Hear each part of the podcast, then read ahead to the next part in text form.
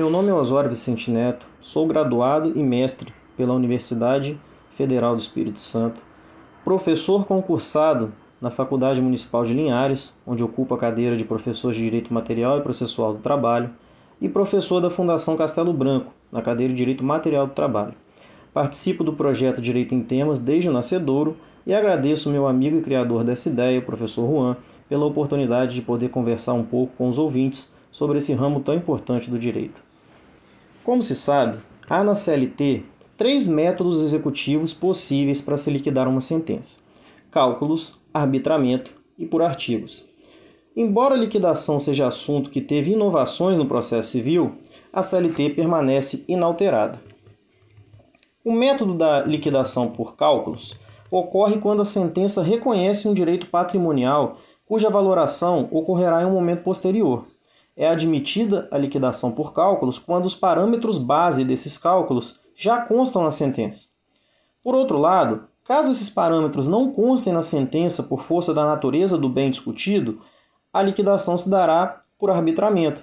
Por exemplo, em se tratando de partilha de um apartamento, não se calcula o valor do apartamento, nomeia-se um expert para avaliá-lo segundo o mercado e, diante da avaliação, o juiz arbitra o valor do bem. Por fim, a liquidação por artigos, atualmente denominada por procedimento comum lá no CPC, tem lugar quando a sentença é genérica e, por isso, não traz em seu conteúdo os parâmetros necessários para se calcular ou arbitrar o valor. Muitas vezes, a sentença sequer identifica quem são os reais beneficiários da coisa julgada material. Isso ocorre com frequência nas ações coletivas trabalhistas. Recentemente, deparei-me com um caso específico de uma ação coletiva em que a coisa julgada identificou o direito de alguns funcionários a receber horas extras. O comando sentencial não identificou quem seriam esses funcionários, nem mesmo a quantas horas extras cada um teria direito. A sentença e o acórdão transitados em julgado reconheceram, por amostragem de alguns poucos casos, que havia direito individual homogêneo perseguido pelo sindicato.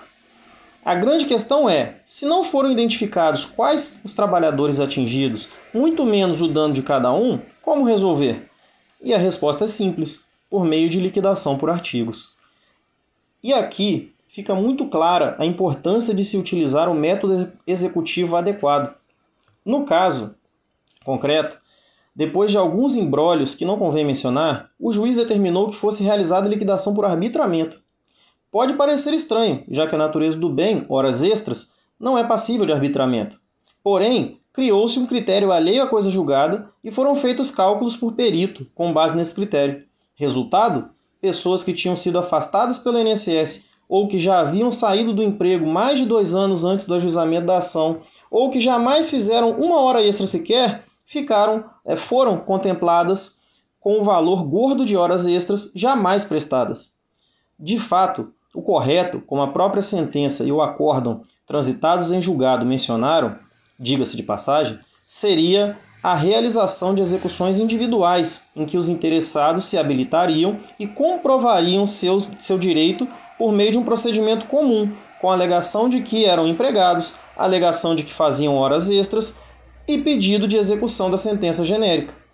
Nesses procedimentos, a empresa poderia exercer o contraditório e demonstrar quem, de fato, enquadra-se e quem não se enquadra nos contornos da coisa julgada, o que evitaria enriquecimento sem causa e daria efetivo e justo cumprimento à coisa julgada. Como visto, a escolha do método executivo correto não é apenas um capricho processual, mas um meio de efetivação da coisa julgada sem que haja excessos ou enriquecimento sem causa. A escolha correta, na verdade, mostra-se necessária para a adequação da entrega do bem da vida, conforme decidido pelo Judiciário. Espero ter contribuído com essas informações um forte abraço a todos. Até a próxima.